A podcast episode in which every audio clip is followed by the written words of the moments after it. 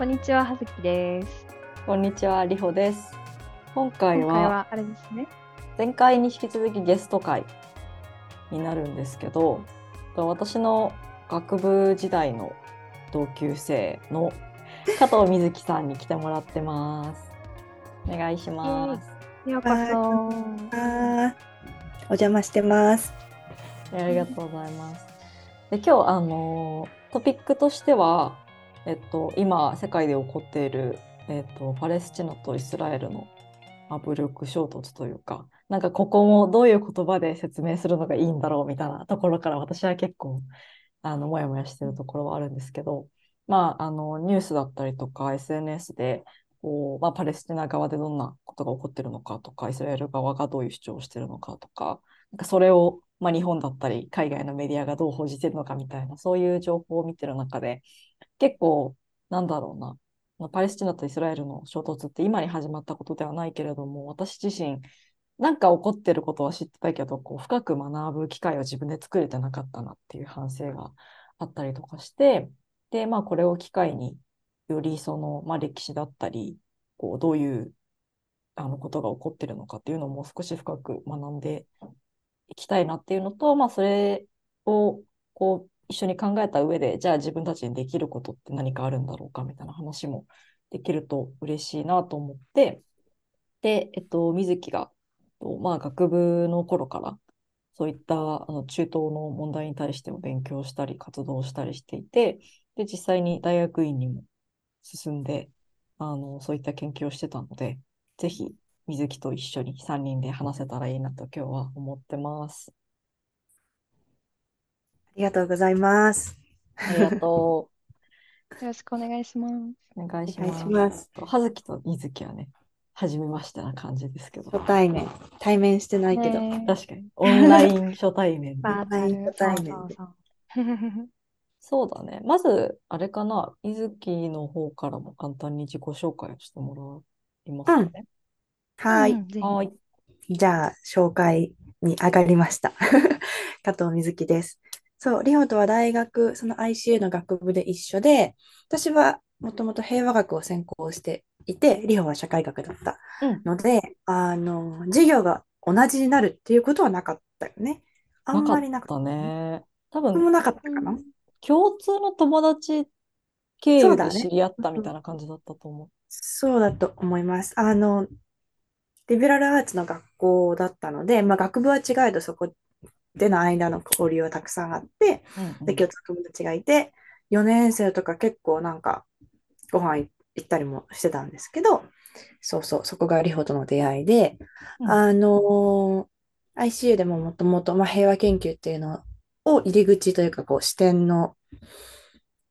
軸にしながら中東で平和構築をどうやってできるのかとか今の平和学から中東のこの混沌状態っていうのをどうやって理解できるのかみたいなことをずっと研究してました。で、その当時、まあ、当時というかその私たちが学部生の時はもう収まってたんだけど、高校生、そのいろいろ多感の時期に、うん。あのイスラム国って呼ばれるアイシスうん。が、うん。あの出場していた時期だったから、すごくそれがこう心に残っていたというか、あの現象は一体何だったんだみたいなことがあったので、卒論をそこに絞ってやったりとか、そのままあの ICU で1年、プラス1年で修正が取れるプログラムがあったんですけど、そこでももうちょっとアイシスを深めるみたいなことをやってましたね。そうそうう。んで、もうちょっと自己紹介を続けると、あの、そのまま卒業して、で、うん、中東もうちょっとやりたいな、とかやり足りないな、みたいなことがあったので、中東の現地の大学院、レバノンっていう地中海に面している、それこそパレスチナ、イスラエルの、あの北に位置するうんところで、中東研究専攻で修士を2年間取ってきたっていう 感じです。でもだから、研究者でもないし、研学生でもないし、今はもう卒業しちゃったので。うんうんうんかといって、アクティビスト、まあ、自分ではアクティブじゃないとは思ってないんだけど、こう活動家でもないから、すごくいろんなところの中間にいるような、で、まあ、自分の立場でどういうことを言えるんだろうみたいなことは、日々、こう葛藤しながらというか、悩みながら今いるかなという感じです。なるほど。ありがとうございます。結構最近よね、そのレバノンの大学院を修了したの。そう、今年の6月に卒業しました。おおめでとうございます。ありがとうございます。そこで卒業して3ヶ月ぐらい現地の NGO でインターンをしていたので、そうそう、8月ぐらいまでいて、で、その後は中東をちょっと周遊、周遊というか、バックパックで回るみたいなことをしていたんで、帰ってきたのは本当に先月頭。うんですうんうんいや、インスタで見てました。いろんなところに ストーリーもうハプニング満載の目でそれそれで違う話になっちゃうけど。を。またね、別の機会にいろいろ聞きたいところですが。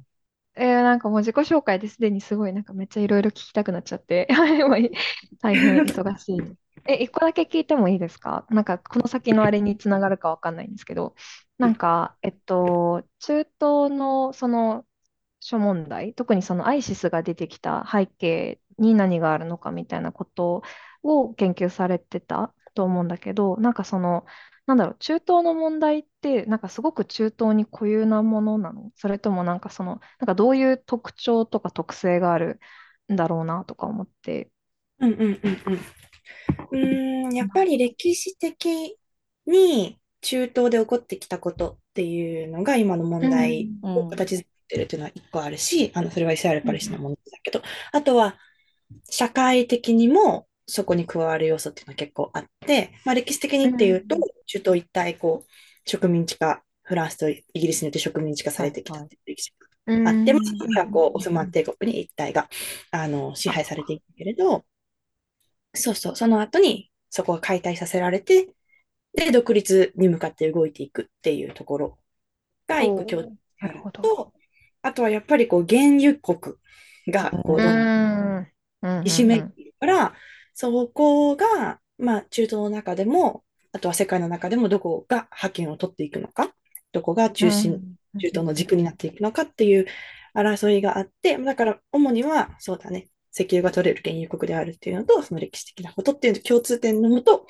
こうそこにの歪みで問題がこうう、ん。輸出しているみたいな。でもだから、そういう同じような植民地支配を受けて、あの、燃料というかお金になるもの、うん、とかがあるようなところとか、南米とかね、中米、南米とか、アフリカとかっていうところとは同じ、構造的には同じような問題っていうのがあるんだと思う。うんうん、なるほど。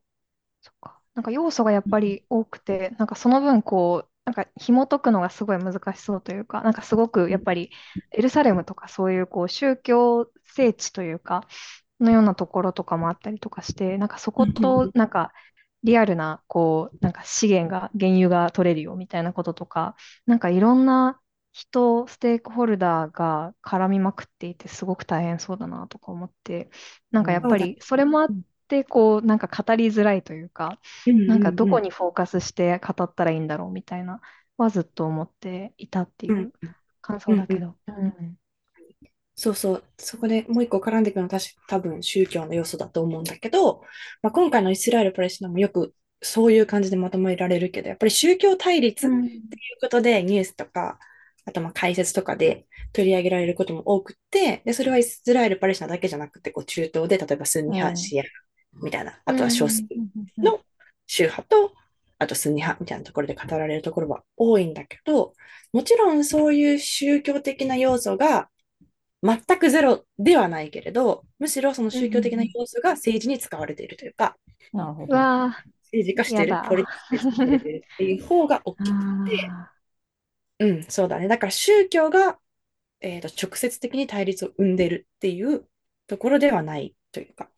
一個の要素ですよっていうのは、中東研究の中で結構語られることかなとは思う。えー、えー、なるほど。うんうんうんこれはもう、あれですかね、イスラエル・パレスチナ問題に入っていってしまった方がいいのかな、そう,、いう流れでもいいのかしら。うん。うん、うん。うん、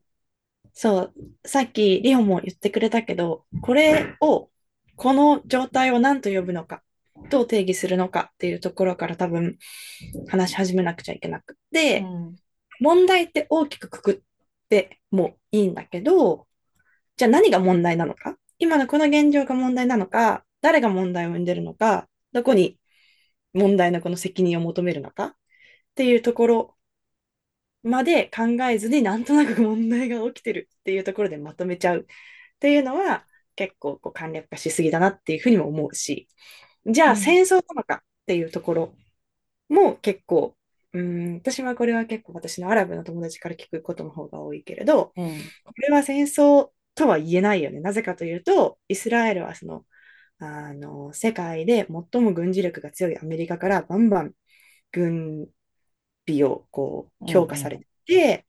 うん、もう万全の体制が整っている。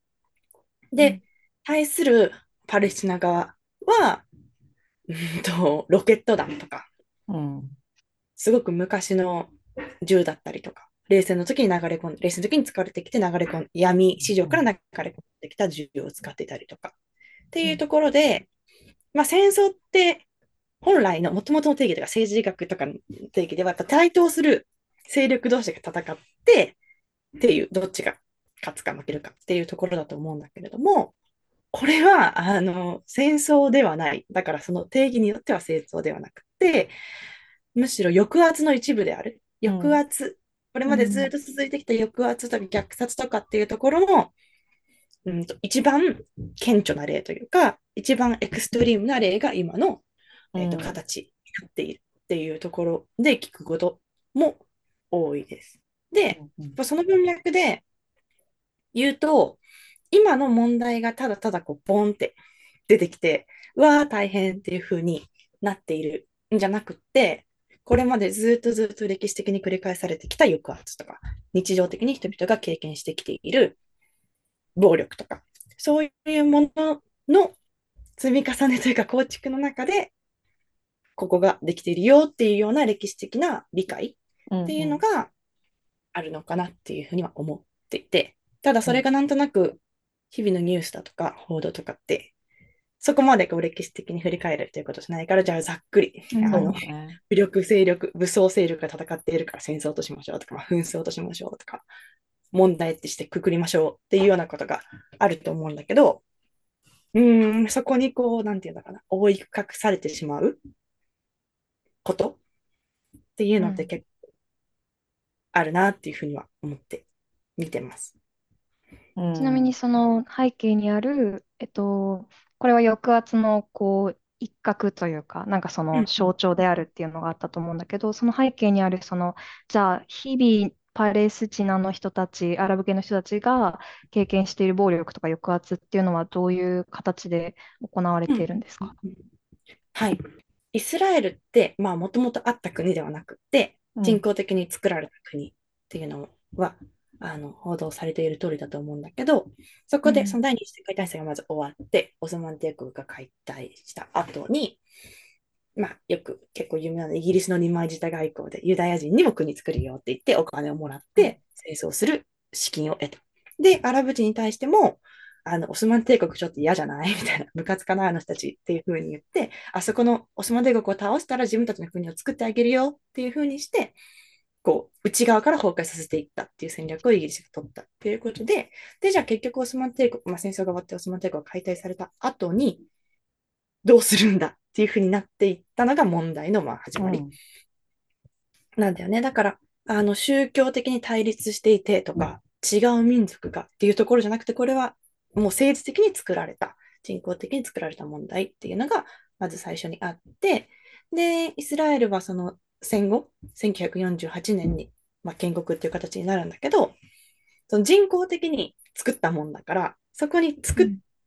たとはいえ、もともと住んでた人たちはどうなるの？っていうと、もう追い出されちゃうわけですね。違う国。で、今のパレスチナって呼ばれる、えっと、ヨルダン川西岸地区っていう、あの、ヨルダンに近い方とガザっていうところにどんどんこう人が、なんていうんだろうな、押し出されていっていってしまった、歴史的に。っていうのもあるし、あの、他の国に難民として逃げていかなきゃいかざるを得なかったっていうのもあって、だから、イスラエル、その1948年っていうのは、イスラエルは、イスラエル側としては、その建国お祝い、建国日だ、うわーっていうお祝いする時なんだけど、パレスチナ側、まあ、アラブサイドから見ると、ナクバって言われる大災害、大惨事が起きた。っうん。ていうふうな年として記憶されてるのね。だから、そうそう、そこからまず問題は始まっているっていうので、で、さっきちょっと言ったけど、その歴史的にどんどんいろんな戦争とか争いとかっていうので、うんパレスチナが、パレスチナの人たちが住める、パレスチナって認識されている土地がどんどんどんどん狭くなっていってうん。しまっていて、で、今のその、なんていうかな、パレスチナって呼ばれる地図に載っているような形になったのは、えっと、第三次中東戦争の後。で、それは1967年なんだけど、その後にうん。オスロ合意っていう、ちょっと、ちょっと有名な合意があって、イスラエル側とパレスチナ側で、じゃあもうこれで行きましょう。こうんうん。こ今、押し込められてるけども、ここで納得しますみたいな、パレスチナ側もね。で、イスラエル側も、はい、じゃあもうここでいいです、みたいな。で、どちらの国も存在することを承認しますというか、あ、もうあなたたち存在してるんですね、いいですよっていうふうにお互いが言い合うっていう、あの、2カ国が共存していこうっていうところで合意したのが、オスロ合意っていうのがあったんだけど、結うん局その後も、イスラエル側がどんどんどんどん土地、領土を広げるっていうことをやってきているのね。そのオスロ合意っていうのは1993年なんだけど、まあそこから大体20年経ってるか。20年経った今でも、日々その、なんていうの領土拡大が進行し続けているうんっていうのが、まず1個あります。で、それが顕著なのが、まあ、ガザはあの報道されているよりも壁が立って包囲されているから、うんそういうことはないんだけど、まあ、それはハマスがいるからね。ハマスがその武装組織としているから、そこに入ってはいけない、イスラエルが。っていうのがあって、もう閉じ込めておいちゃおうっていう戦略をそっち側では取ってるんだけど、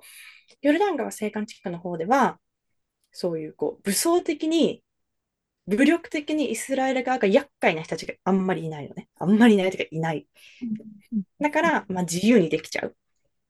ていうのがあって、あの、すごくリアリズムな話だけど。で、なので、うんと、そこにパレスチナ村があります。だけど、あそこの土地、なんかすんごいオリーブできてるな、肥沃なんだろうな、土地がいいな、みたいなふうに思ったら、取りたいな、あそこの土地ってイスラエルの人たちが思ったら、じゃああそこ取りに行きますっていうふうに言って、まず軍にそれを伝えるのね。で、そうすると武装してくれるっていうのがあって、じゃあ行きますって言って行って、はい、フェンスで囲っちゃいます。ここ私の土地。みたいな。で、主張を始めちゃう。で、土地にしちゃう、囲っちゃうとか、で、そこにはこうイスラエルの軍が配備されるようになっちゃうとか、もともとあった家をブワーってブルドーザーで壊して新しい家を建設し始めちゃうとか、なんか最近、あの、ネットで見た動画では、帰ってきたら知らない人が住んでるみたい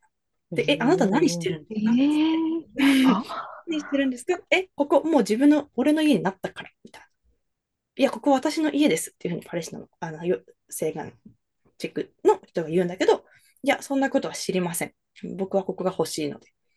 で、そこに対して、その、その男の人の両脇にはイスラエル軍が銃を向けて、こっちに対峙しているっていうような状況があって、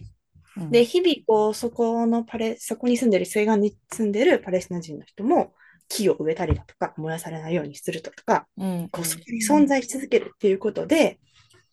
抵抗はしてるんだけど、それでもどんどんどんどん、こう、イスラエルの側が拡張してきているような状況っていうのが、まあ、一個、その、暴力の形とか抑圧の形。そううんいうのってまさにこう、土地取り、土地取り合戦っていうか合戦じゃない合からね戦でもない。抑圧の形だから、本当に植民地主義、植民地支配のもとに生活しているっていう形になっているし、まあ、もうちょっと分かりやすい例で言うと、なんかイス、パレスチナの人たちが始めるビジネスとかっていうのにもすごく敏感で、イスラエルの人たちが。えー政府が。で、っていうのもやっぱり、うんと、そこで成功してお金をあんまり得てほしくないから、うんまあ、ある程度制限をかけ、制限をかけてっていうか、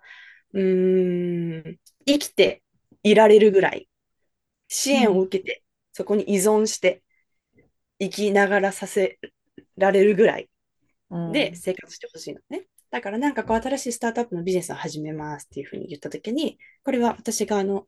イスラエル・パレスチナに行って、スタディツアーで直接話を聞いた話なんだけど、その人はエアコンの事業を始めようとしてたのって。で、やっぱ暑いし、うんうんエアコン売れるだろうっていうふうに思って、あの、自社で作って、部品からこう、組み立てて販売していくっていううんパレスチナ産の、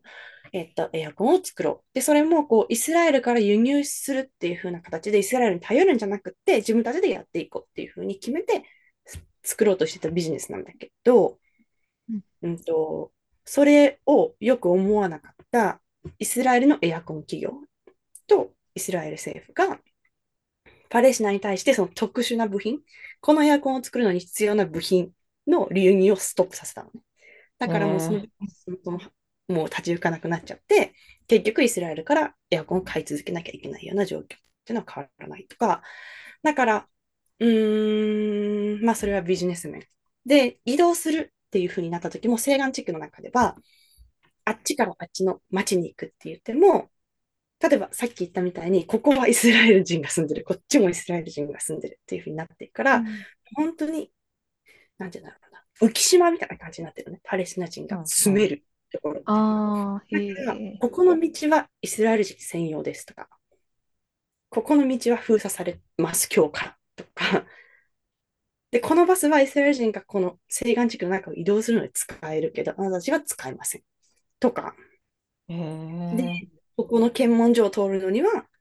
もう何時間も待たなきゃいけないとか、で、それはまあ西岸地区の中なんだよ。一応パレスチナっていうふうに認識されている土地の中でそういうことが起きてるっていう面で、ビジネスもそうだし、移動もそうだし、まあ、住んでいく、そこに暮らしていくっていうところもそうだし、もうすべての、日常すべての側面で支配を受けるっていうような、うんがあのその西岸地区でもあるんだよね。でガザっていうのはもっとそうで、うんううんん電気もイスラエルから買ってる。からそこが止められちゃうともう終わりだし、そうそう。で、水はまあ一応地下水があるんだけど、うんと、その下水処理の施設がこの前に、前に空爆されちゃったっていうのがあって、だからもう下水が垂れ流しになってるんだよね。川とか海に。で、そうするとその地下水も汚染されちゃって、もう飲めない状況になっているから、結局水も買わなきゃいけない。イスラエル側から。とか。うんうん。うんあとはまあ、あの、ちょっと、ちょっと前に、一週、二、三、一週間前ぐらいに話題になった、その、電波が通らない、うん側があの遮断して通らなくなったっていうのも、あの、それはパレスチナ側の方、ガザ側の方にある、と、電波塔を破壊したっていうのがあったけど、破壊して切れなくなったっていうのがあったけど、なんか元々のネットの軸っていうのは、イスラエルにあって、で、そこの電波塔がまあガザにあった。でもそこを切っちゃったらもう終わり、みたいな、本当にその生活のすべての側面がイスラエルに支配されていく。っていうような状況が今でもあるし、今でもというか、ずっとあるし、うんうんうん。でうん。どうなっていく、終わる未来が見えないというか、うんうんううん。ん日々悪化しているし、次はいつ自分の家が襲撃されるかわからないとか、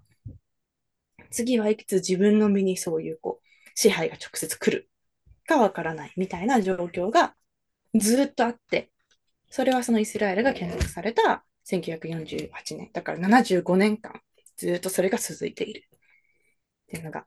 あるっていうような状況の中で、えっと、今回こういう、うんと、私はこれを何て呼ぶか、まあ、暴力の衝突が起きたときに、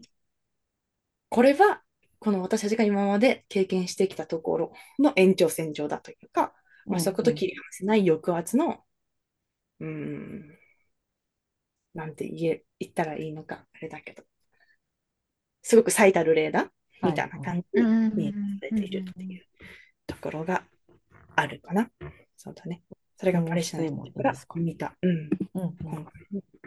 ことかな。なんか、その、まあ、ちょっと私もオスロ合意の具体的な内容を、勉強不足で、あの、分かってないっていうのもあるんだけど、一応そこの段階で、うんうん。まあお互いの国を認めましょうってなったうん。わけだけど、でもなんかその後も引き続きイスラエルがパレスチナの、まあ、領域って言われてるところに侵入し続けていたりとか、そういうふうにこう支配を続けてるっていうのは、なんかその合意内容だったり、国際法みたいなことだったりに、なんか違反してないのみたいな、こう純粋な、なんかそこに対して制裁は与えられないのみたいな疑問を感じたんだけど。違反してる、違反してます。だから、オフスロ合意って国際的な合意だから、そこは国際法のはずなんだけど、うん、まあそこのところだけじゃなくって、そもそも人権に関わる、ね。ね、っていうところにもガンガン違反してるんだけど、そこに対する制裁というか責任を求めるみたいな動きは国際的にはあんまり起こってない。まあ、国連とかはすごく非難したりとか、国際 NGO もずっと非難してきてるんだけど、うん、それが注目されて国際的な動きには全然なってきてなくって、この状況がずっと放置されてきちゃってるっていう状況。かな。うんうん。うん、それはやっぱりその政治的なというか、うん、なんかイスラエルとの、例えば今アメリカってそのイスラエルに対して軍備を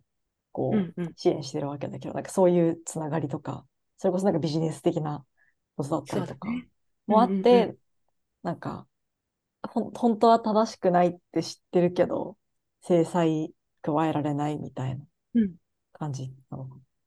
それはとてもあると思う。やっぱりせ、まあ、ここで西洋諸国って大きくくるのも、すごく抽象化してると思うけれど、うん、あの西洋諸国が抱える自由とか民主主義とかっていうところのダブルスタンダードはすごくここで顕著に現れている。で、まあ、よくこのウクライナ対ロシアっていうところとパレスチナ・イスラエルっていう今回のことがあの対比されて言及されることも多いけれど、やっぱりウクライナがロシアの占領とか、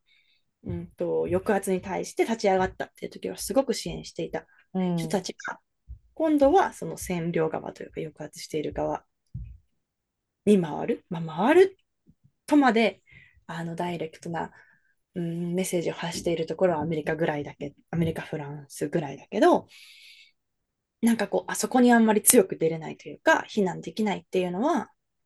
ぱりその西洋諸国が抱えるジレンマというか、うん、歴史的に彼らがイスラエル、あのユダヤ人に対してやってきたことっていうところに関するジレンマから、うん、なんて言うんだろうな、そこの問題を克服できていないっていうところのしわ寄せが来てるのだろうなっていうふうには思っているね。うん。アメリカ、フランスがその、なんか何があってもやっぱりイスラエル側についているっていうのは、やっぱりユダヤ人の第二次世界大戦におけるユダヤ人の抑圧みたいなところがやっぱり大きいのかな。うんと、まあ、多分そこと、あとは、そこ俺のより強いのはヨーロッパ諸国、あのフランスとか、まあ、ドイツに入ると思うんだけど、その自分たちがユダヤ人にやってきたことっていうのの反省意識がやっぱすごいあるから、まあ、ユダヤ人にはそれ相当の,、あのうん、権利が認められるべきだし、彼らが自由に生きたいように生きるっていうことは保障していかなきゃいけない。っていうのは歴史反省に基づいてそういう意識がある。っていうのはあると思っていて、でもちろんそれはアメリカにも共有されていると思うんだけれども、それにプラスしてアメリカが特殊なのは、やっぱりそのユダヤ人、アメリカに住んでいるユダヤ人がすごくこう権と政治的な力を握っていて、うん、そこにこう物言えないっていう政治的なるほど。ええー、そうだったんだ。わあ。そうだよね。関係あるね。え、そもそもそのイスラエル建国した時に、まあ、そこにこう、なんだろう、イスラエル建国するぞって言って集まったユダヤ系の人たちっていうのは、結構、ホロコーストとか、そのヨーロッパで抑圧されていた人たちとか、まあ、そこから逃れた人たちって、直接そこからこう、まあ、なんか、ユダヤ系の人もなんか世界中にいろいろいると思うんだけど、イスラエルを作ったというか、主要なメンバーは、やっぱりその、なんだろう、戦争の時の抑圧を直接受けましたっていうような人たち。そういう人たちも、うん、多い。し、えー、世界中に離散していたユダヤ人が集まってきているっていうのもある。で、それは、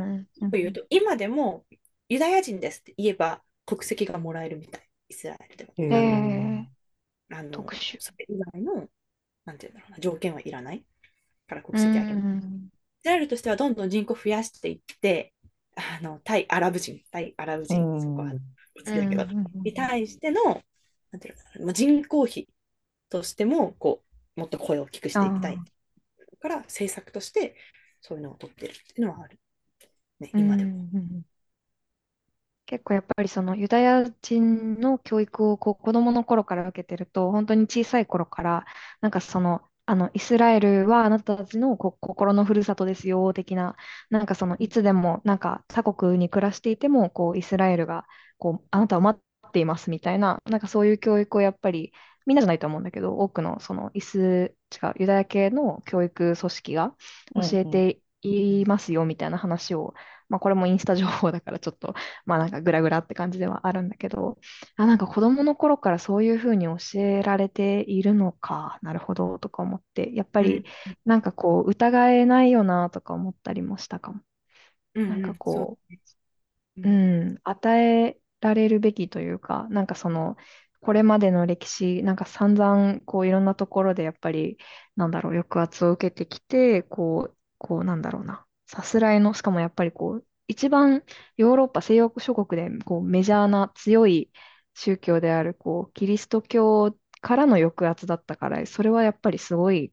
壮絶な大変な歴史だったんだろうなとは思うし、だからこそそういうイスラエルっていうこうちょっとフィクションみたいな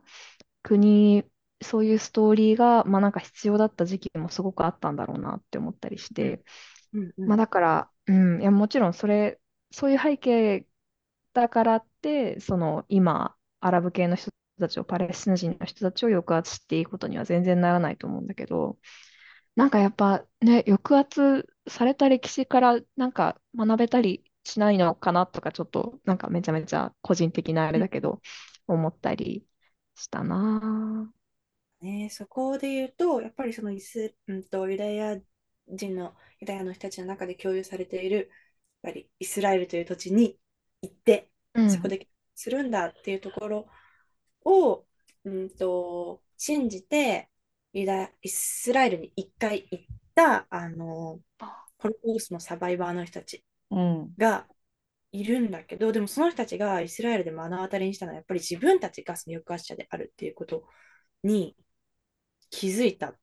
人たちがいて、まずいじゃないよ。で、私たちはここにいられないっていうふうにして、一回そのイスラエル国籍を取ったんだけど、そこをもう一回出て、あの今度はイスラエルにしていくっていうような立場になった人もいて、だからうん。と、そのサバイバー、暴力、対暴力に対して反対していく。っていう、その対誰かに対してじゃなくて、暴力っていうところは民族を超えてというか、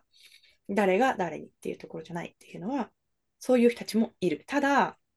うんと、うん。そこの言説、言説というか、そこへの信念をイスラエルの中で保ち続けるのってすごい難しいことなんだろうなっていうのを、うん。それはあの、またさっき言ったパレスチナ、イスラエルのスタディースで感じたことではあるんだけど、うんとやっぱり彼らの意識の中では、アラブ、敵に囲まれたかわいそうな国、我ら。小国。みたいな感覚。だから、いつ誰が攻めてくるかわからない。うん。北には、あ、北にはそのレバノンがあって、シリアがあって、ヨルダンがあって、エジプトがあって、うわ、誰が攻めてくるかわからない、だから自衛しないとっていうような意識だったりとか、だから彼らの中では、まあ、それは政治的なところもそうだけど、ずっと戦争状態戦中で、その75年間。だから徴兵制もあるし、それは男女関わらず徴兵制があって、兵役しなくちゃいけないのは今でもあるし、あとは、まあ、そこへの意識を向けていくために、そのすごい衝撃だったのが、うんと、公園、普通の公園、普通の街にある公園に戦車が置いてあって、すごく感動でもそこに人なんか子供たちが入って遊んでるみたいな、あの銃撃戦、ポンって撃つみたいな、あごなんとかごっこみたいなのをしてる。はいはい。とか、子供たちが使う、例えば算数の教科書、算数なんてさ、数だから別にうん。イデオロギーが入り込む隙ないじゃんとか思ってたんだけど、日本でいう、例えば、なんかこう、リンゴがこれだけありますみたいな。うん。何が何個取って、何々ちゃんが何個取って、はい、残りは何個みたいな、そういうこう、な式から読み取る計算みたいなところに、パレスチナ人がこれだけいます。ここの人たちがこう誰だけな何人だけ殺され、まあ、殺せましたみたいな。で、うおー何人殺せました。そうはい、何人あと残っ何人殺さなきゃいけない人が残ってるみたいな、そういうような、なんて言うんだろうな、教育？まあ私はもうそれは洗脳教育っていいと思うんだけど、まあ、プロパガンダみたいなもんだよね。うん、うんでずーっとあって、で、それがシェアされてるから、うーんと、その輪から抜け出すっていうのってすごい大変というか、うん。うーん、その、なんていうんだろうな、洗脳感ってすごく根強い、力強いことうね。うんうん。でも怖いよね。めっちゃ怖い。めっちゃ怖いし、なんか、うわー、政治と教育結びつくとえぐいなっていうのは本当に感じた。うんなん、どうなんだろうね。なんかそのオスロ合意で、とりあえずはこう、まあその認められたわけだとは思うんだけど、なんかイスラエルって国としてこう、持続は可能だと思う？なんか、そこまでしないとやっぱり維持できない？なんかその国民のマインドをなんかもうせ洗脳しないと、こう維持できないようなギリギリな状態でこれからも続けていって、なんかもう戦争、今の戦争もいつ終わるかわかんないし、なんだろう、なんかこう、国として存続することが果たしてなんかみ、みんなの幸せなのかみたいなのもちょっと思ったりした。まあ、もちろんその解散みたいにできないと思うんだけど、なんか国としてど、ど大丈夫なのかみたいな、どう思いますか？すごく病的だとは思います。イスラエルの国っていうのも、あの、そこに暮らしていかなきゃいけない人たちも、やっぱり、こう、みんなが敵に見えて、そこに対して守っていかなきゃいけないって、健康じゃないじゃん、やっぱり。そうだうん、ね。うん、うんずっと警戒してるみたいな。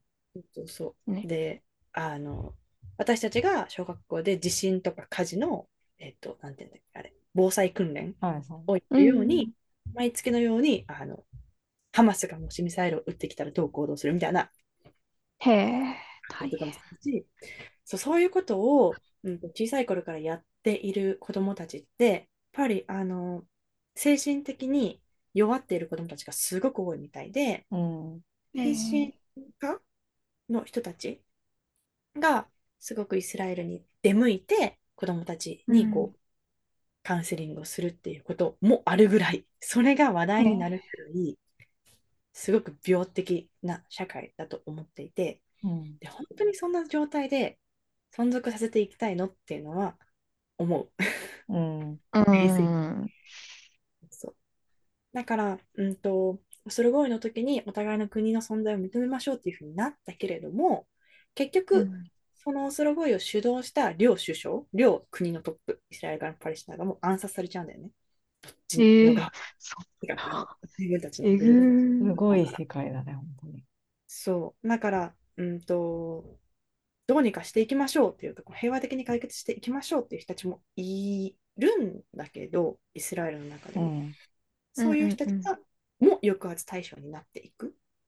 なるほど日本の戦中だよね、本当に。っていうイメージうん、いいと思うんだけど、でもそれってやっぱ本当に終わりがないというか、な。うん。こうやって着地したいと思ってます、みたいな ふうにうん、は思う。うん、うん、そう。お互い危険、そのパレスチナもイスラエルも危険を感じながら抵抗したりだとか、お互いを攻撃したりだとかして、でもなんか、自分たちがやめたらもう完全に潰されるかもしれないみたいなのもあるだろうし、うんうんうんうん。そうだよそうだね。私のパレスチナの友達は、うんと、そこはまあハマスとも全然違う意見だ、うん意見だと思うけれども、彼女たちは、うんと、オスロ合意でいいっていうふうにうん言ってうんうん。るうんイスラエルの国っていう存在を認めるし、彼らがそこに住むってことももういいと。まあ、もともと私たちだったけど、うん。まあ、それはうん。彼らに出ていけって言って、殲滅するわけにもいかないし、まあね。それは彼らが今うん私たちにやろうとしていることだから、私たちはそれをやらないけれども、一回は合意したところで立ち返ろうよというか、そこでうん。私こう、あの、いいっていうふうに、イーブンになったんじゃないのっていうふうに言っていて、うん、そうだね。だから、うんと、それ以上を望んでいるわけではないし、まあ、うん。ハマスはそうじゃないかもしれないけど、でも、うんこう、彼らも、彼らの主張としては、パレスチナの人たちを守っていくっていう元々のイデオロギーがあって、で、それはこのイスラエルの抑圧に対して、自分たちを守っていかないっていうような、守っていかなくちゃいけないっていううん。思想だから、じゃあ、うん。あなたたちの権利を十分に認めますというか、まあ、一国、一国としてやうん。っていっていいよっていうふうになったときには、今の、うんと、ハマスが武器を取って抵抗していかなきゃいけないというか、自分たちの生きる権利を武力によって主張していかなきゃいけないっていうような状況には変化が絶対にあるなというふうに思っていて、うん。だからハマスの行動も変わるんだろうなってか絶対に変わる違う、うん、行動になっていくんだろうなっていうのは思うなあ。うんうんうんなんか今ハマスの話が出たけど、なんかハマスっていう組織自体もすごい複雑。だなって思っていて、その軍事組織っていう側面もあり、政治的な、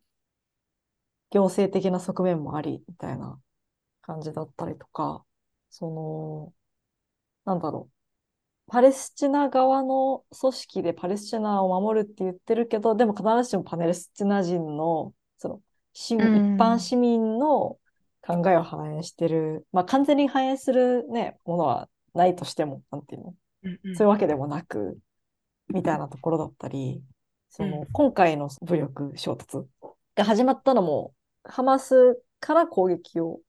うん。開始した、その今回のあのうん。10月7日からのものにおいては、っていうところでなんか、そのあたりの思惑とか、なんかどういう組織なのかみたいなところも、うんうんうんうん。そうもう少し、ね。うん、まず一番最初に多分注釈していかなきゃいけないのは、もちろん今回の衝突、衝突とか抑圧の一角、最大限の一角っていうののきっかけはハマスが作ったけれども、うん、ここに責任の所在を求めるのは違うなっていうふううん、うんに思って、やっうん、ぱりそのうん非主義、うんと、いつ死ぬかわからないというか、いつ殺されるかわからない。で、それは直接的にももちろんそうだし、すこう構造的にもそうなんだよね。じわじわ殺されていく。だって、汚染されたら守らなきゃいけないし、うん。いつこう小麦、パンの輸入が止められ、輸出輸入が止められるかわからないし、で、いつこうなんか不当に逮捕されて政治犯として処刑されるかわからないみたいなうん。状況の中で、やっぱじわじわ殺されていっているっていう感覚はあるんだよね。特にガザの方では。うん。で、そうなった時に、いや、自分たちは生きていきたいんだというか、自分たちも生きていく権利があるっていうふうな、うん、ことを主張する必要の叫びだというふうに私には見えて、うん、うん武力衝突で、まあ、もちろん武力衝武力、ミサイルを撃つことで、それにこう報復攻撃があるっていうのはもう歴史的に繰り返されていることだから、それをやるのかっていうふうに批判すること、批判されることっていうのはあると思うけれども、じゃあそれ以外に何ができるっていうのってうん。うんないんだよね。結局、言いなりになり続けなきゃいけないみたい。そうで、うんと、その植民地主義っていうところ、植民地主義とか植民地支配っていうところの文脈で考えると、植民地支配、占領している側に対する抵抗って、まあ、暴力を使う、武力を使うことっていうのも、まあ国際法的にも許されているというか、まあ、OK とされてきた部分でもあるじゃない？やっぱりこう武力で立ち上がって独立を勝ち取りましたっていうのが60年代、10年代にもあった話で、そういうところで見ていくと、うーん、ハマスに、あなたたちが始めたんだから責任取らなきゃいけないよね、しょうがないよね、これは自衛だから報復攻撃でしょうがないよね。っていうふうに言うのは、やっぱりそこはちょっと違うかなっていうのは最初に言いたいところで、うん。とはいえ、この攻撃をじゃあ始めます。こういうことを計画していて、で、こういう報復攻撃もあるかもしれません、みたいなことを、ガザの人たちは知らなかった。秘密の攻撃だった。から、突然なんかそれやりだして、で、こんな被害を一般の人たちは受けてるっていうようなこともあるし、そう。で、うんと、ここのデータはどういうふうに取られたのか私、あの見えてないからわかんないんだけど、支持率は、今の段ハマスの支持率、ガザの人たちの間の支持率は38%っていうふうに数字があるの。まあ、うん、日本の政治で考えたら。そうだよね。日本と比べると高いのかなと思っちゃう。みたいな。とはいえね。むしろね。とはいえ、うん、まあそうそう、40%ぐらいだから半分以下の人たちは反対,、うん、反対というか、うんとそ必ずしも全部賛同するわけではないっていうふうな感じになっているから、うんと、ハマスの今回の攻撃が、うん、正しかったのか間違っていたのかっていうところ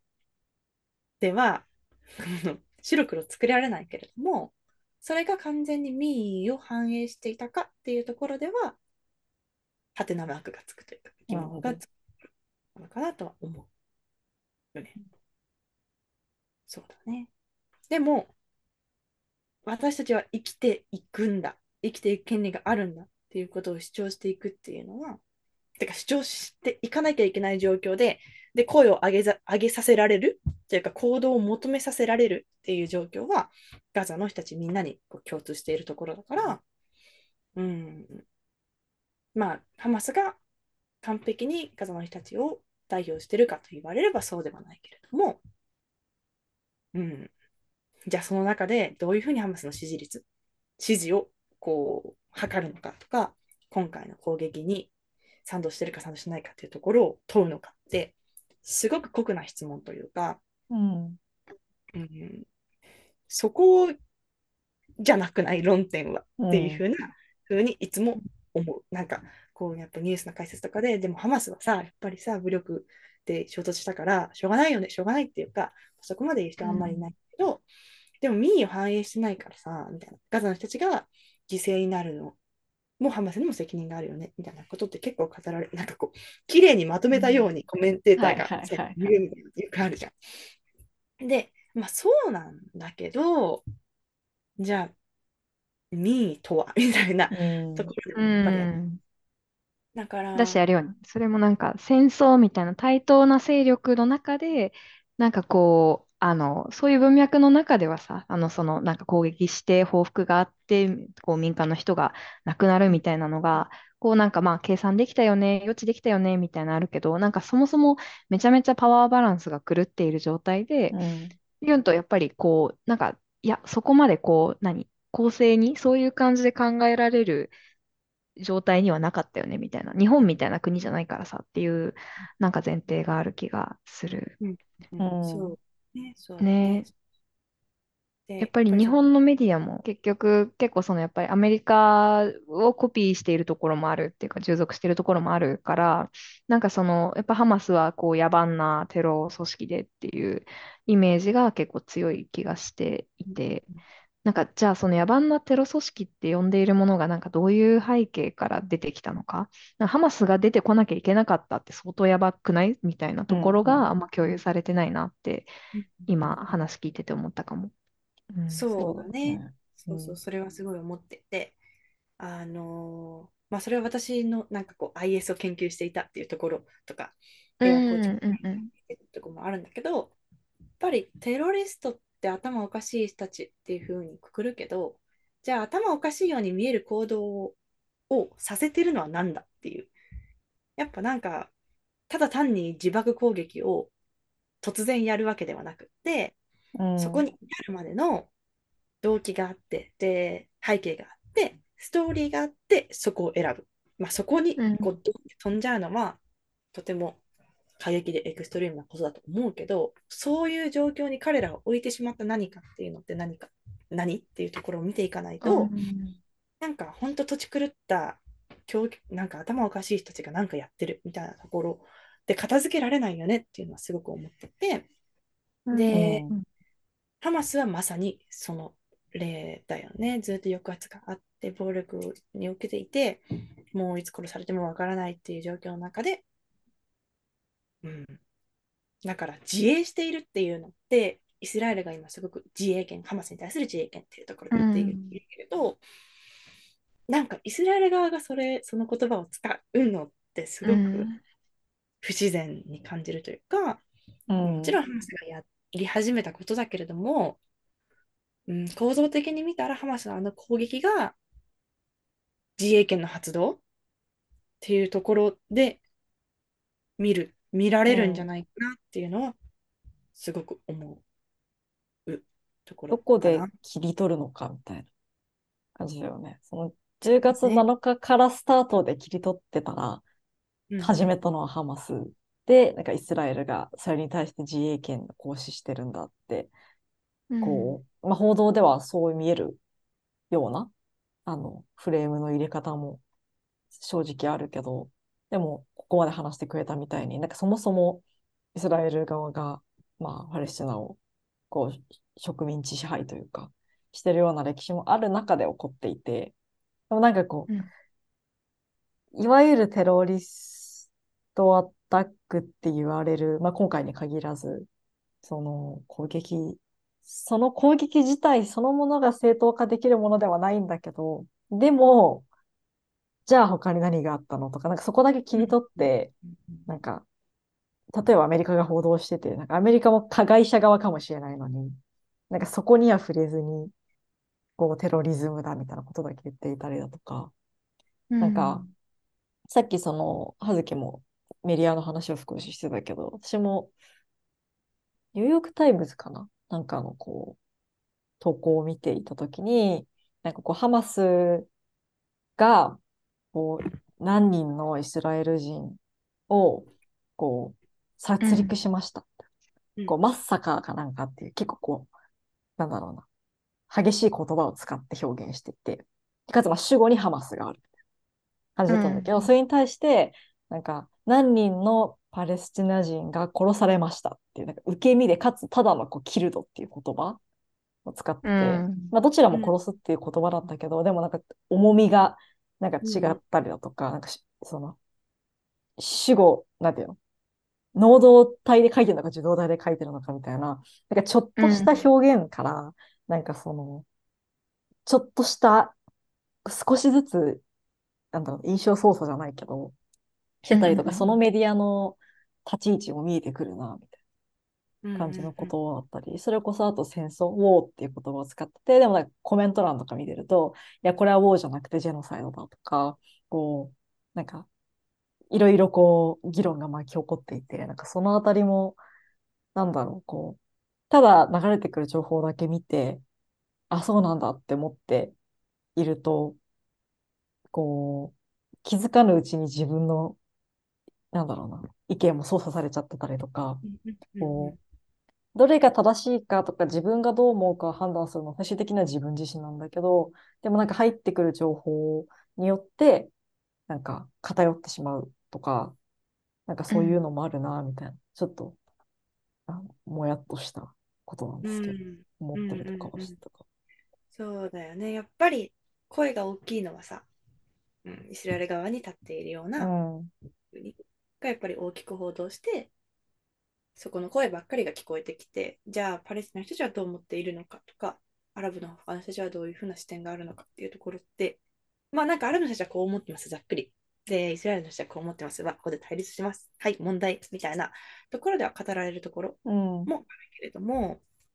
うーん、なんて言うんだろうな。こういうジェノサイド、ジェノサイドって言ってくれたけど、ジェノサイドとか殺戮が起きているような状況で、あ、ハマス側の利権も分かった。イスラエル側の論理も分かった。OK、OK、はい、問題大変っていうふうに、うーん、公平性というか、うん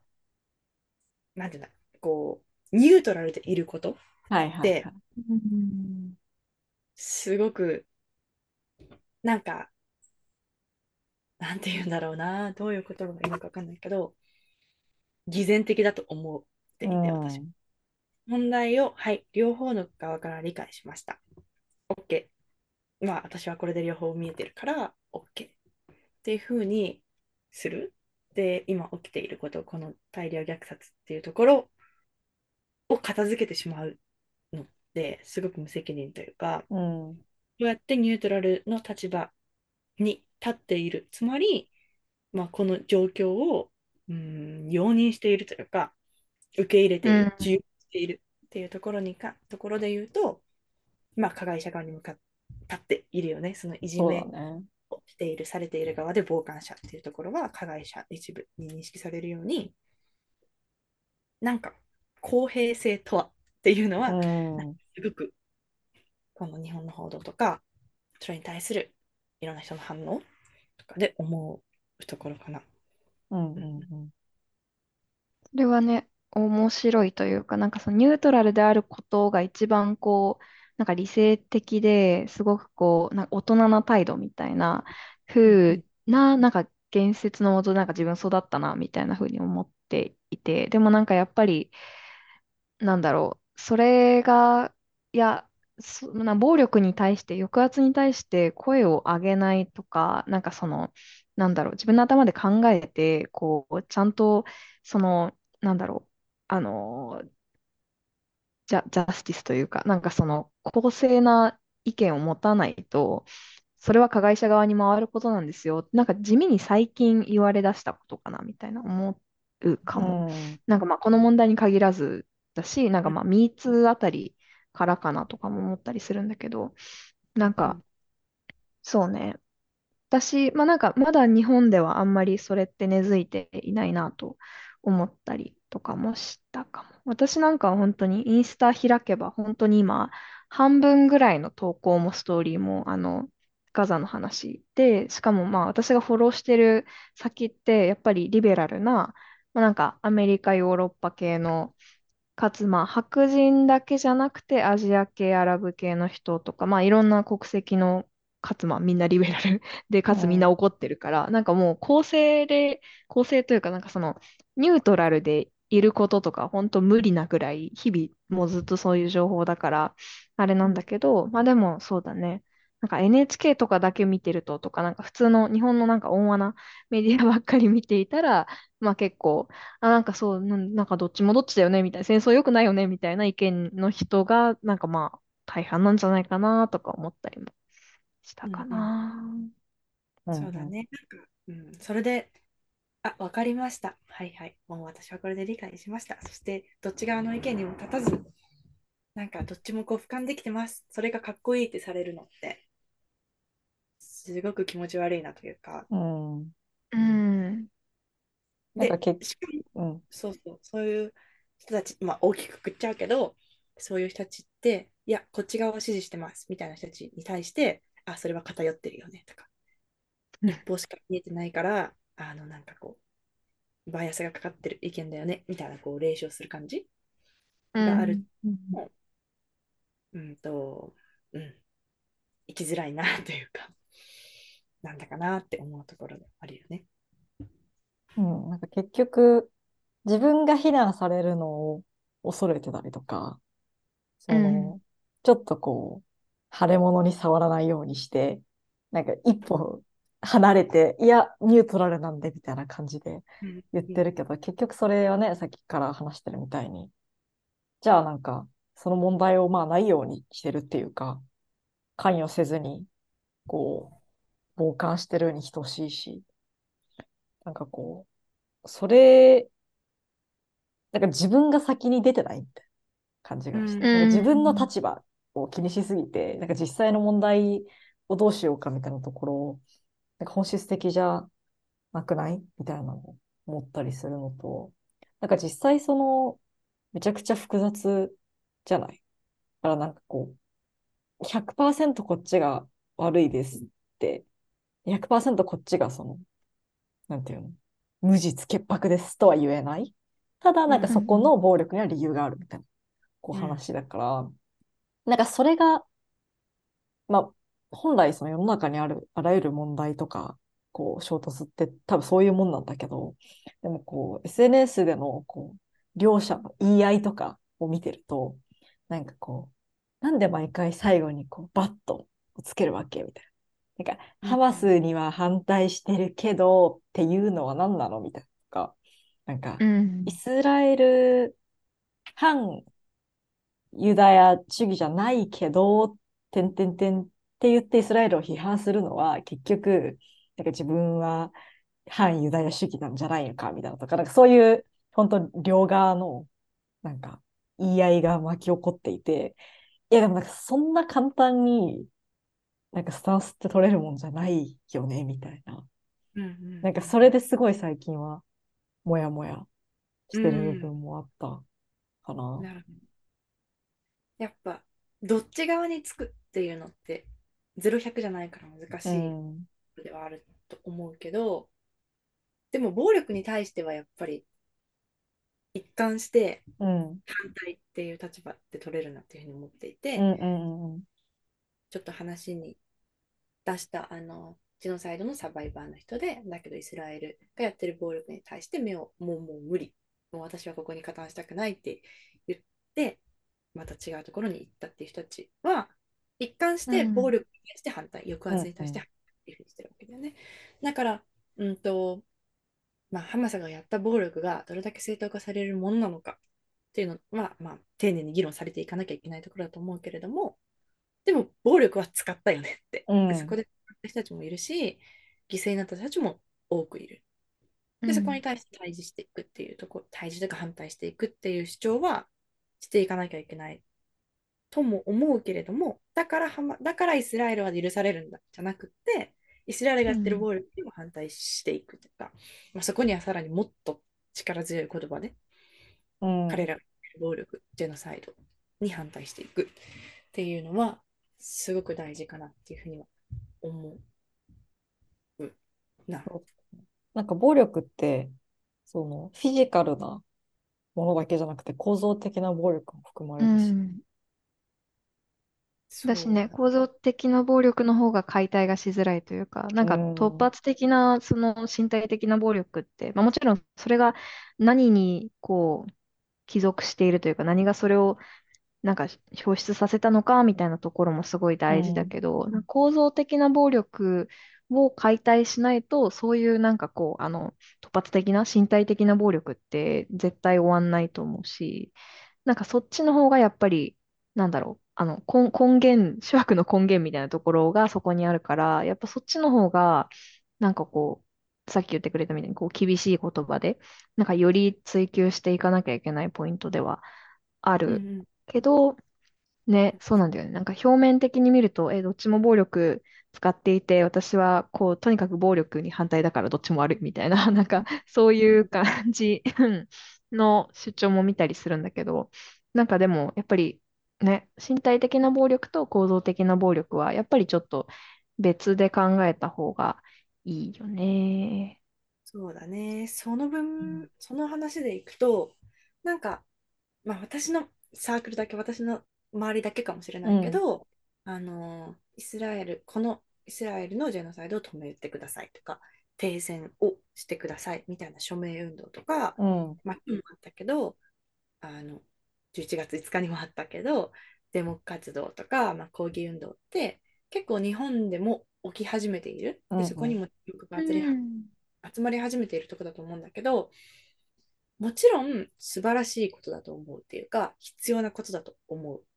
で、停戦を呼びかける、ジェノサイドを止めるっていうのは言っていかなきゃいけないと思うんだけど、なんかそれがそれで終わってしまうことにすごく危機感を覚えていて、私は。うん、停戦をしたらいいのかっていうのって、うん、今まで話してきたところを考えると。で、もうちょっとなんかあの文脈を足すと、2014年にもう大きな戦争っていうのがあって、うん、51日間こうハマスとイスラエルが戦っていて、すごく爆撃を受けた。まあ、今回の日今回はもっとひどいんだけどね。っていう時にハマスがその停戦交渉っていうのをイスラエルとやっていた最中に言っていたことで、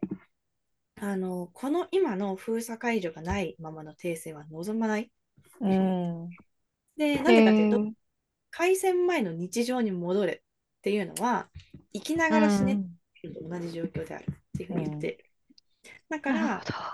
うん、停戦しよう、そうしよう、それを求めようっていう動きって、もちろんプライオリティとしては今すごく高くて、今行われている直接的な暴力、人が直接的に殺害され、うん、虐殺されていくっていうところを止めなきゃいけないっていうの。はもちろんそうなんだけど、なんかそこに注目が集まって、うーん、るところ。で、それがゴールに定められているところ。うん。でなんかすごく違和感があって、結局これで停戦して、今のジェノサイドが終わったとしても、その構造的な暴力が終わらなければ、またハマスはこうね、蘇ってとかうん生まれて、うんロケット弾をいつ撃つか、いつかわからない。それもこう、撃たなきゃいけないような状況になって、撃つっていうようなことになっていくし、なんかそういう、うーん、ところっていうのが、こう、暴力に反対している人たちの中でも、どれだけシェアされてるのかな、シェア、なかなかされてないなっていうのはすごく見ていて、なんか歯がゆいというか、これが一時的な、なんていうんだろうな、アクション。ちょっとファッション的な、ちょっとなんかうん暴力に反対してる。やんなきゃいけないっていう、こう、別に、こう乗って、うーん、やるぞやるぞっていうところの勢いでやっている人友達とかもこういるわけよ。周りにね。はいうん。で、そういう人たちを見ていて、うんうんうんと、なんかすごく複雑な気持ちになるというか、うーん、そこがゴールに定まってもあんまり意味ない。意味ないとは言わない、もちろん。うんまあなんかうん一つうん大事なこうステップというか、その今起こっている被害をまあ抑えるためにというか、に必要なステップではあるけど、なんかこう、じゃあ停戦されましたってなって、こう、みんなが良かった良かったって言ってこう、もう忘れていっちゃう。で、結局その構造的な暴力だったりとか、支配の状態は変わらず、うん。またなんか数年後忘れた頃に、また起こってみたいな感じになるのは、なんかね、うん、根本的な問題解決になってないっていう、なんか絆創膏を貼っただけみたいな、うんうんうんうん。なんか感じはするなっていう。ね、なんかね、とはいえ、うんじゃあ、何ができるんだみたいなところが多分、すごく難しくなってる。うんうんうん私って感じなんですけど。ね、そうなんだよね。やっぱこう、世界の力構造の中で、この今のジェノサイドが起きてるっていうところもあるし、そこの中のすごく小さな私っていう単位、個人っていう単位ができることってうん言われてるなっていうのはすごく思っていて、で、私もなんかそういう、ね、ゴミ力感というか、なんか結局何もできない自分みたいなところに向き合うのってすごくきついなっていうのは思っていて私も。で、うん今日もそうだし、この前、この前の期間とかもそうだけど、デモに行ける機会は何回かあったのね、実際。うん。うんただ、なんか、私これ今の状況で行ったらもう折れるって思って、うん。なんか実際その新宿にいて、あの、デモ会場っていうか、抗議会場に行く電車に乗りかけたんだけど、いや、無理だと思って引き返してきた。っていうのがあって、その日はすごい、なんだけどね、なんか何をしてしまったんだ。ただ、なんかこう、今までも、まあそのイスラエル・パレスチナのこの、うん、抑圧っていうところだけじゃなくって、いろんなところに対しての抗議運動って個人的に関わってきた部分もあって、でも、なんか実を結ばなかったというか、それが声が聞き入れられられて、うーん、何かが変わっていくっていうような経験ってしてきてないから、うん。例えばイスラエル大使館の前に行って、抗議活動をして、何も変わらないっていうのが見えてるというか、はいはい。で多分無人なイスラエル大使館の前で大きな声で叫び続けるってもちろん大切なことなんだけど、それをやってる自分を俯瞰したときになんかその跳ね返りというか、まあ確かに、さらなるこう無力感じゃないけど。すごいくそれをさらに実感するだろうなとか再認識させられるだろうなと思ってデモとか抗議活動に行けてないのね。うんうんうんでそれ、なんかすあのずっと抗議活動行ってる友達とかも見てるし、本当になんかこう、ありがとうというか、私も本当入っていかなきゃいけないんだけどっていう責任もある、責任感というか、まあそこにやっていかなきゃいけないんだろうなと本当は思ってるんだけど、できそこにこう踏み込めないっていうのって、まあなんか個人の弱さと捉えたらそこまでなんだけど、やっぱ難しいところがあるじゃん。あるじゃん。難しいと思う。えー、デモってめっちゃ人を選ぶと思う。なんかやっぱり、ある種のポーズでしかないというか、なんかこう、それがやっぱり、こう、すごく体を張る割には、こう、実を結ばないことが多い。なんかこう、私も全然成功体験が、なんかでも やってもないな、みたいなのも思うし、なんかやっぱり、いろんな戦い方はあるなと思う。なんか、なんだろう。ね、えもちろんなんか斎藤浩平さんがなんか気候デモに来ましたわいみたいなのはあるけど、なんかでもやっぱりこう、なんだろう。あの、なんだろうな。専門家はまた別のところで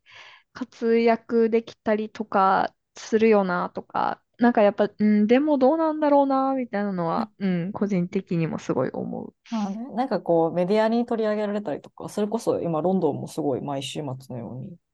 でもやってて、なんか本当何万人来ましたみたいなこうニュースとか見てると、なんかそれは、なんだろうな。うん、まあそれだけの人がこう問題にに対して、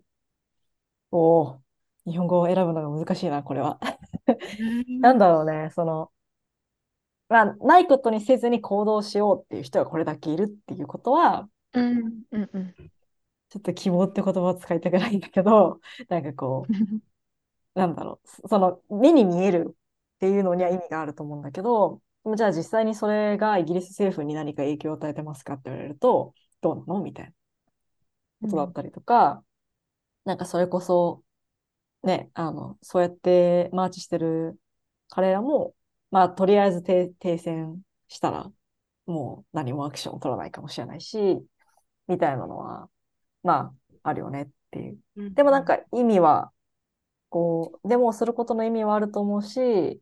こう、はずきが言ってくれたみたいに、なんか、まあ、アクティビズムとかアクションの種類もいろいろあると思うから、うんうん、なんかこうやって、なんか対話をして、まあ、私とかはずきの個人レベルだと理解を深めるっていうのだし、これを実際に、まあ、みずきが話してくれてるってこともそうだし、で、これが、まあ、ポッドキャストのエピソードとして、こういろんな人に聞いてもらえるとか、っていうのも、まあ、アクションの一つだと思うし、まあ、水木がこの間 ICU で講演してたりだとか、なんかいろんな、あの、例えば、なんだろう、ユナイテッド・ピープルっていう結構社会派の映画を上映してる配給会社がオンラインでガザに関する映画を上映して、その後にこう専門家のトークをやったりとか、なんかそういう感じでこう、いろんなところでいろんなムーブメントが起こっているから、なんかこう、まあ、デモって分かりやすくアクティビズム感あるっていうか、うん。ね、行動として、まあ、なんだ、身体性を伴うし、なんかこう、まあ一つ浮かんでくることとして大きいけど、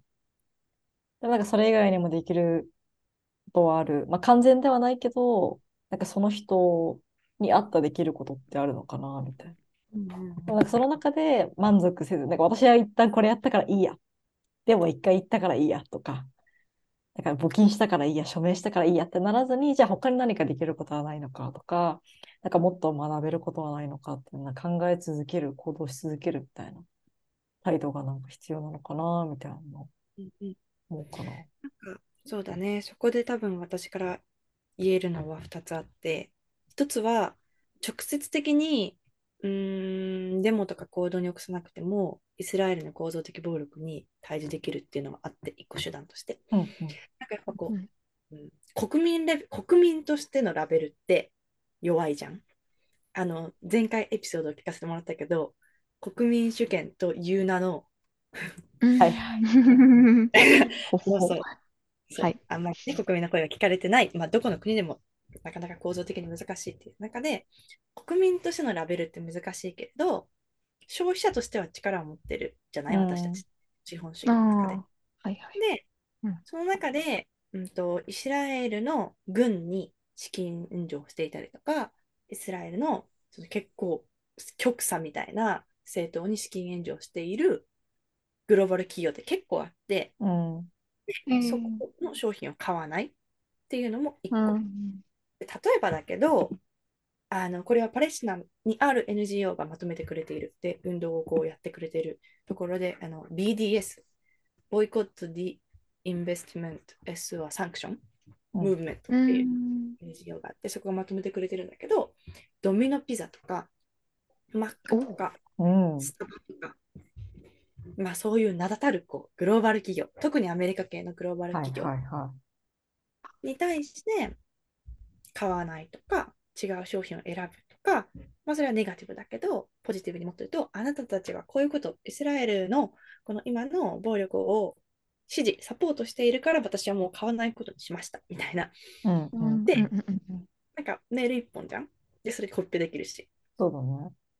ちょっとそれがめんどくさかったらまあ買わないっていう選択肢も全然いいし、うん。それがこう世界中の消費者がそういうことを選んでいったら、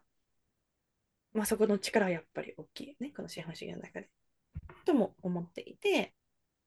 うん、そうだね、そこでできることはあるかなっていうふうには思うし、あとは、これはパレスチナの人たち、まあ私の友達とかも言ってるんだけど、パレスチナの今の抵抗は、この抑圧とか暴力に対する抵抗である。もっと言うと植民地支配とか、うんと、暴力を正当化する言説への抵抗であるっていうふうに言っていて、で、だから、どんな行動、どんなムーブメント、それは暴力に対抗していくムーブメントもつながっているんだって、こう横断的につながっているっていうふうに言っていて、だからパレスチナに共感するとか、そこをイスラエルの暴力に反対することっていうのは、うーん、例えば日本にある暴力とか、うん。まあ、支配的な思想、ヘイトスピーチだったりとか、まあ、いろいろあると思うけど、そこに反対していく、身近な自分が本当に関わっている喫緊の問題に反対していくっていうところにも、なんか講義で言うと、あの広い意味で言うとつながってるというか、そこに接続性があって、そこでこう、なんて言ったのかな、人類みんなで対抗していきましょう。そういう行動をと取っていけるよねっていうふうにも言っていて、なんかこう、うーん、やっぱり遠い国のことで、直接的に自分の生活に関わらないこと、なかなか難しいし、なんか自分ごとにしていくのって大変だと思うんだけれども、そういう視点というか、なんかこう、講義で見たときに、人がどうじゃあそこにしていくのかっていうところに共通点を持って動いていくっていうのも、一個できることとか、私たちにこう、提示されている、やれることなのかなっていうふうには思うかな。うん、確かに。難しいこと。いやいやいやいや。大事だし、なんか私も結構フォローしている、なんかフェミニスト系のアカウントとか、なんかそれこそ、えっと、気候変動とか、まあ環境問題系の、えっと、アクティビズムをしているような人のアカウントとかでも、なんかその、なんだろう、えっと、クライメートアクティビストで、このなんかイスラエルの支持っていうのは、なんかその2つのなんか主張みたいなのはこう矛盾してますよみたいなこととか、なんかその同じような抑圧の構造が存在しているんだみたいなうん。主張をしている人っていうのは結構いて、本当にそうだなと思うし、なんかそうね、いやなんか戦わなきゃいけないこと多すぎて大変なんだけど、なんかでもやっぱりこうコレクティブで集まった方が絶対こう、なんだろう、あの、世界全体的にこう前進していくのに少し関われるんじゃないっていうのも思うし、ね、なんか連携できるところはしていった方が絶対いいよねって思ってる。いや、ほんとおっしゃる通りそうだ。ね。そうそう。戦わなきゃいけないのが多いってめっちゃわかる。ただ、ね一人の100歩とさ、100人の一歩って100人の一歩の方が大きい気がするじゃん。てか大きいじゃん。うん。うんうんうん自分がやっていることに対して、あ、私もそれそう思うよって支持してもらえるってすごい力強いと思うし、そこの力ってすごい大きいと思っていて、そういうのをこうね、総合的にできたらいいよなっていうのはすごい、まあ、なんかこう、理想郷のような話をしているけど、うん。すごく思うわかる。でも、なんか日本のでもすごいこう、まあ、海外の特にロンドンとか、なんかニューヨークみたいなところと比べるとすごい規模ちっちゃいけど、うん。なんかでも、お互いね、なんか、あ、なんか今週はなんか気候危機でも行って、なんか来週はパレスチナの、なんかパレスチナ解放デモに行くみたいな、なんだろう、えっと、課題を横断して、で、なんかこう抗議していくみたいなのってすごいありだと思うし、なんかそういうイベントとかやったらすごい面白そうって思った。うん。バーホッピングじゃなくて、なんかデモホッピングみたいな、うん渡り歩く的なね、楽しそう。なんか今、理想郷っていう言葉がなんか出たんだけど、なんかその中東における、中東におけるって言うとちょっと広すぎるかもしれないんだけど、まあ、特にその今回の、えっうんと、虐殺の起こっている状況に対して、なんか、水木ちゃん的にこう、なんかビ、ビジョンじゃないけど、こう、こう言ったら、こう、ベストみたいな、なんか、シチュエーションってあったりしますか？うーん、うーん、私を主語にして語るなら、まあ、うん停戦うがあって、うん。その後、この今やっているイスラエルへの虐殺、イスラエルがやっている虐殺にもすごく批判が集まって、で、そこがまずこう、終わっていく。で、さらには、じゃあハマスがなんでそういうことをやったのか、責任を問われるっていうふうになったときに、いや、こういう歴史があって、じゃあこういう構造的暴力があるよねっていうところが明るみになって、それ。が改善してうんうんいくところが、うんと、私的なビジョンではあるけど、でも、それ、うーん、それが、て言うんだろうな。中東全域に共有されているビジョンではない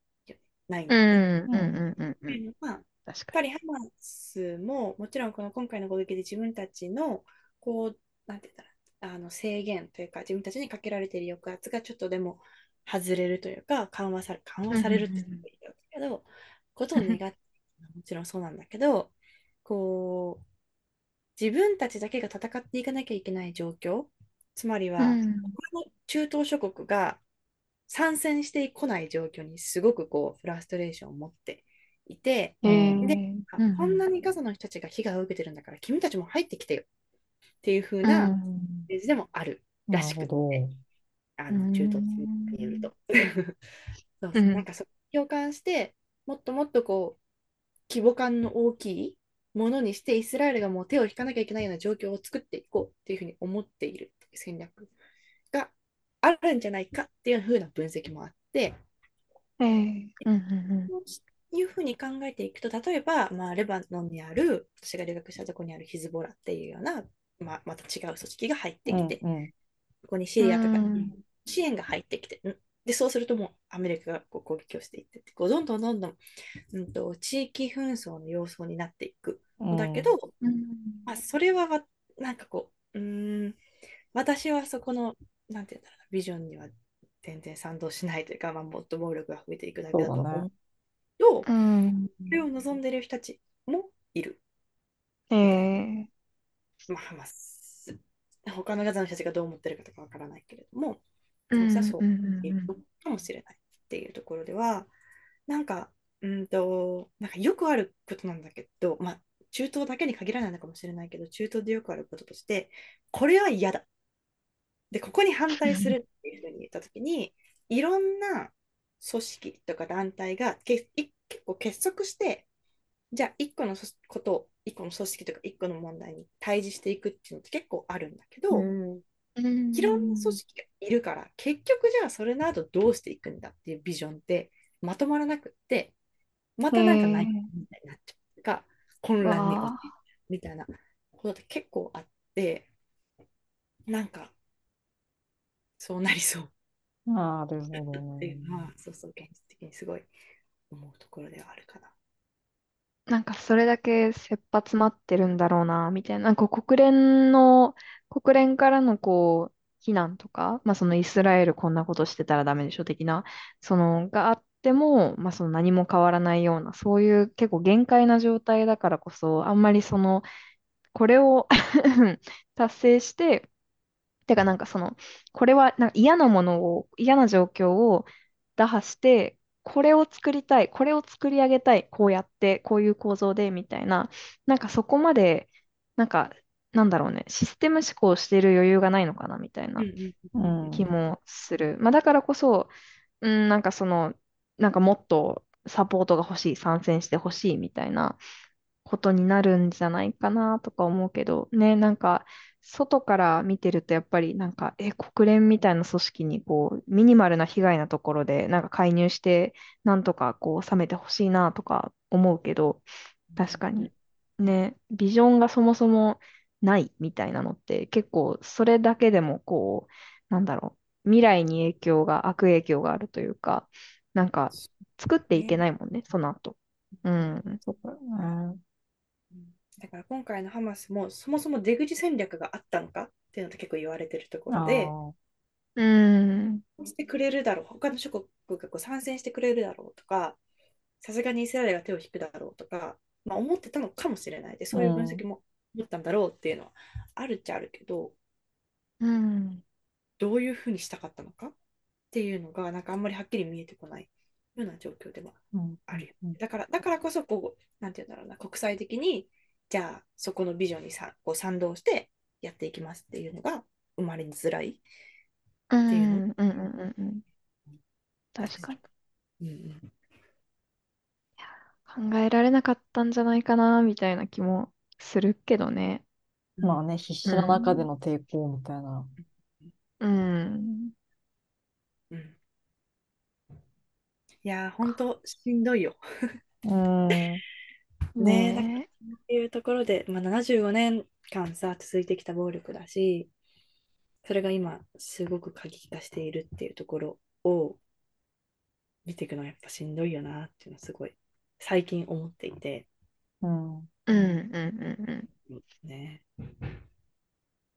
確かになんかその研究をしている人とか、まあその一般生活者もそうだけど、やっぱりそのしんどいよねっていうのは言っていい気がしている。なんかやっぱり、いやなんか私のしんどさとね、なんかガザに暮らしている一般市民のなんか女性、子供、男性とかのなんかまあ、それもうし、しんどさではないけど、なんかもう、そういう苦しんでる人がいるのに自分しんどいとか言うのってなんか違うかなとか 思ったりし、するんだけど、なんかでもそれも違うなというか、なんかそうね、それこそさっきのデモ行ってもなかなか変わらないみたいなこととも関係あるけど、なんかその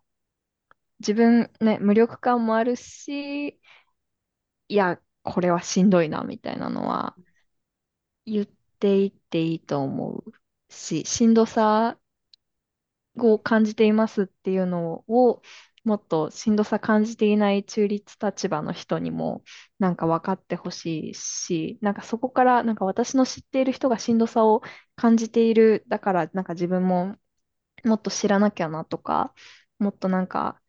本当は自分も何かを感じているのかもしれないみたいなところになんか気づいてもらえるといいなって思うかな。うんね、なんか私がす、なんて言うんだろうな、これもすごく賛否が分かれるというか、うん、非難されるところでもあるかもしれないんだけど、なんかこう、あんまり関心がない、この暴力に対してあんまり関心がない人たちに、いや、こんなことがあって、なんかこう、本当に人が殺され、日々殺されてるような状況があって、問題がすごく、うん、大変なことが起きているよっていうことを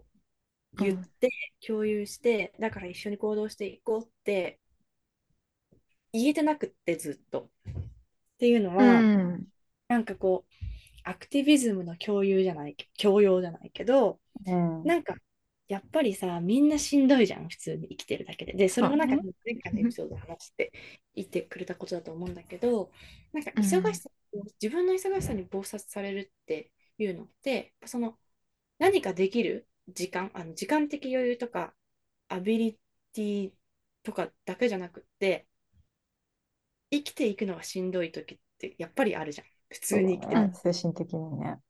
そうで、ね、特に私たちの世代はさ、失われた20年、うん、経済的に失われた20年をずっと生きてるわけじゃん。生まれた時から。失われてるやんみたいなね。ね。なんか日本もどうなっていくか分かんないし、ね、税金とかもどうなっていくか分かんないし、日本に明るい未来が見えないなってなってる時に、なんかこう、あなたたちは恵まれてるんだから、恵まれ、世界の恵まれてない人たちに対しての責任があるし、そこに対してアクションしていかなきゃいけないよっていうところって、なんかもう通用しないような気がしてきていて、うん。うん。うん。うん。まあ、うんもちろん経済的にとか生活のクオリティ的には恵まれてるし、平和を享受できてるっていうのはそうなんだろうけど、その中でも、いや、しんどいよ、私たちって思う時って多分たくさんあって、で、その人たちに対して、いや、世界ではもっとしんどいことが起きてるんだから、自分たちの問題、小さいことでもっと目を向けて行動していこうっていうのってすごい酷だなっていうふうに思うのね、精神的に。で、やっぱりその暴力がずっとこう日常的に起きているっていうところを見るだけできついし、うん。こう無理やりなんかシェアするのっていうのって、なんかすごくぼそれこそ暴力的だなっていうふうに思う。何がトリガー人を傷つけるか分かる。で、その人がどういう状況かっていうのはあんまりこう、さらに SNS とかでもわからない状況の中で、なんかそれをこう、不特定多数の人に向けて言うのって、うん。もう結構暴力的だなっていうふうに思うから、なんかさらにすごい難しいなっていうふうに思っているんだよね、最近。で、っていうのも、なんか私がそういう状況に今なって、うん今ってか最近なっているっていうのもあって、なんかもちろん行動していかなきゃいけないし、もっとたくさんの人に知ら知ってもらわなきゃいけないのはそうなんだけど、うーん、なんか難しいなってすごく思っているところ。だからそうそう、うんだからこれね、二人に聞きた、聞きたくってというか、おうどう思うんだろうな。なんか私はそれも今も全然かんわかんないで、うんって思ってるとこだから、二人がどう思うかっていうのも聞きたいなって今日思ってた。いや、そうだよね。個人的には、自分自身の、まあ、こうメンタル的なことも含めて、こう、のキャパシティが可能な範囲で、なんか大事だと思った情報をシェアしていくことっていうのは、なんかし続けたいなとは思っていて、まあでもなんかさっき水木が言ってたみたいに、それをこう、人に強要するのはやっぱり違うなみたいな思いもあるから、なんかこう、これをやんない人はどうかしてるみたいな言い方はしたくない。けど、でも、なんかもしかしたら今まであんまり興味を持ててなかった人とか、なんか、もうちょっと知りたいけど、どこで調べたらいいかわかんないみたいになってる人が、なんかふと、まあ、私だったりとか、なんか何人かのポストがこう、流れてきて見たときに、あ、なんかもうちょっと調べてみようかなってなったりとか、あ、この投稿をもうちょっと詳しく見てみようかなってなるかもしれないし、だからとりあえず目の前に差し出して、なんか最後のアクションは相手に委ねるみたいな感じに、まあ、できたらいいのかな、みたいなことは、まあ、思っていて、なんか、要は私ももやもやしたのが、その、私がこっちのイギリスの大学院に来て、知り合ったパレスチナ出身の子がいて、なんかその子が一回シェアしてた他の人のこうツイートのスクリーンショットで、こう、なんか自分のメンタルヘルスを大事にしてね、みたいなことを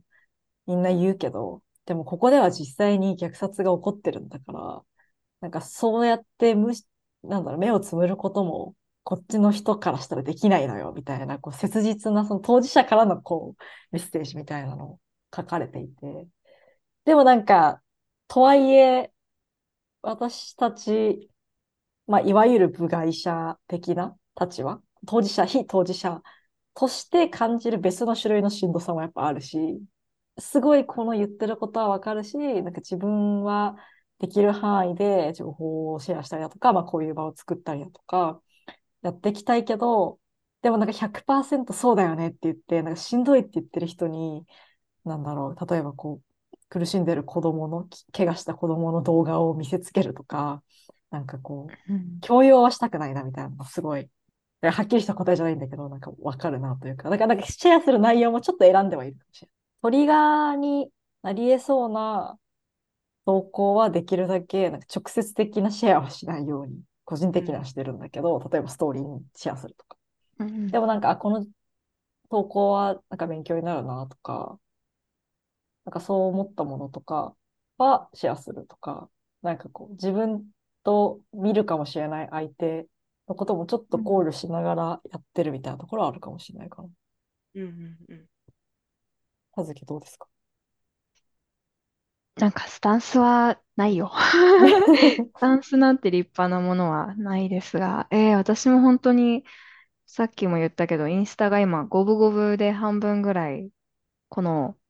虐殺の話で、やっぱりね、朝一でインスタ、インスタを開いて、こう、なんかもう、全身負傷しているパレスチナ人の子供の動画とか出てきたりとかうん。したりとか。で、そこからワンスクロールすると、なんか美味しいケーキの投稿みたいなのあったりとかして、なんかもう、なんだこれはみたいな。まあ、そうだよなんか、ね。これはね、なんか精神が分裂してしまうと思って、やばい、やばい時もあるんですが。まあでも、そうね。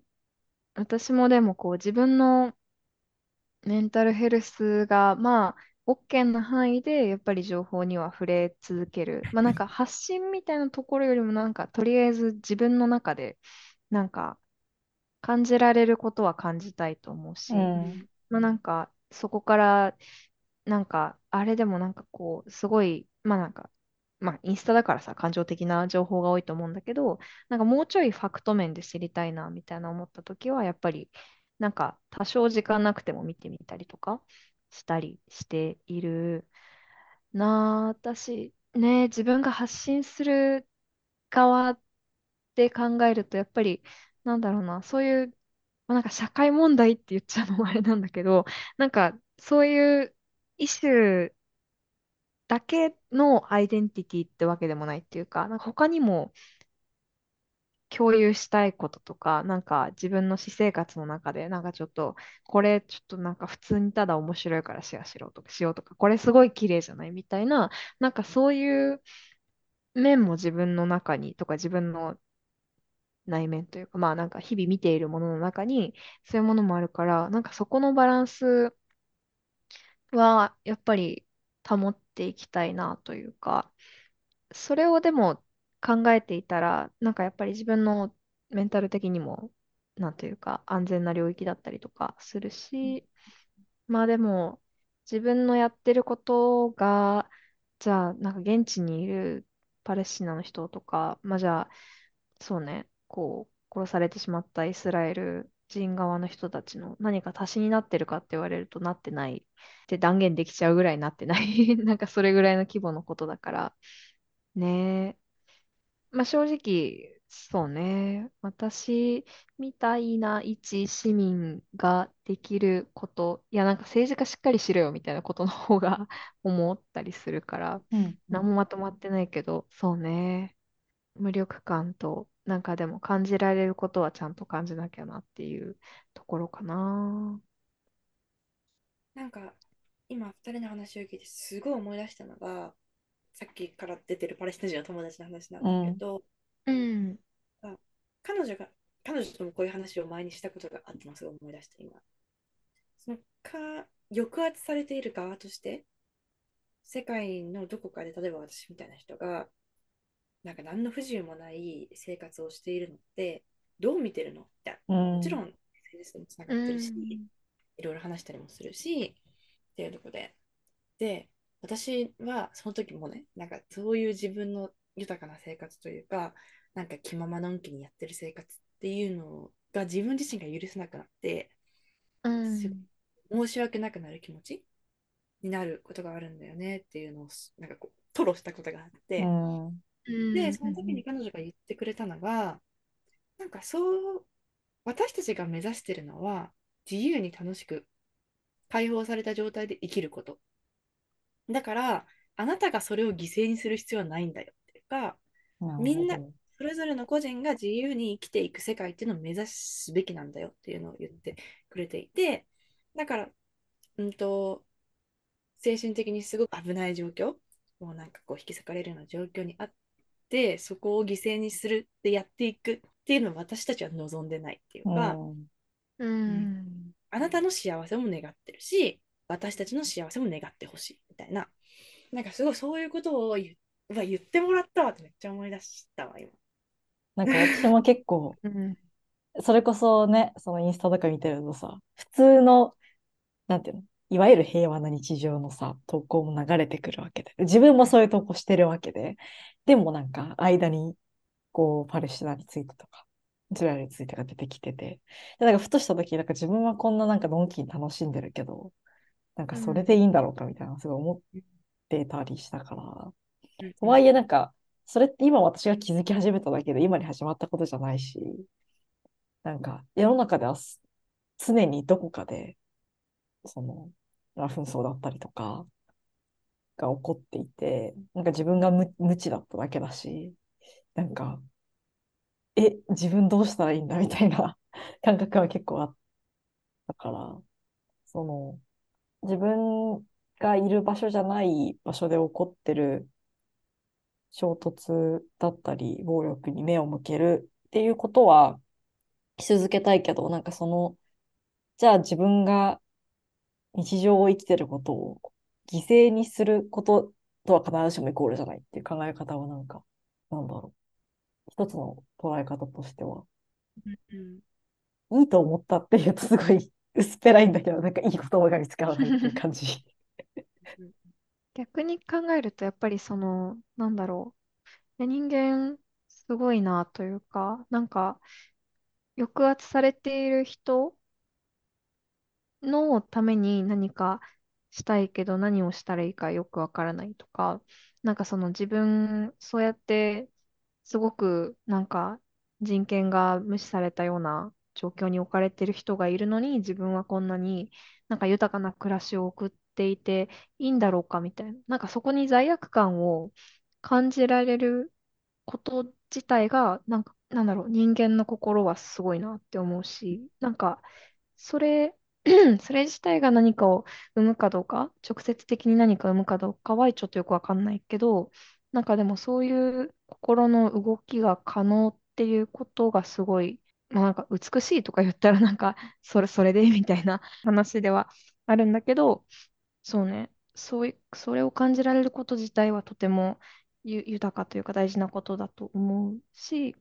なんだろう、確かにインスタを見ていて、えっと、なんか悲惨な状況と、なんかのんびりみたいなのが、こう、ど、なんか、どっちも混ざってきているけど、なんかこう、悲惨な状況、こうじゃなくて、こうしたいんだみたいな、なんかその、こうしたいんだの部分がなくなっていっちゃうっていうのは、なんか、誰も幸せにならんなっていうのは、確かに、すごく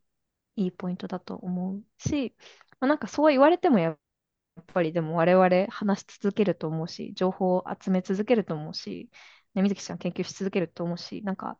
あ、今の別に何の何のプレッシャーでもないんだけど、なんかその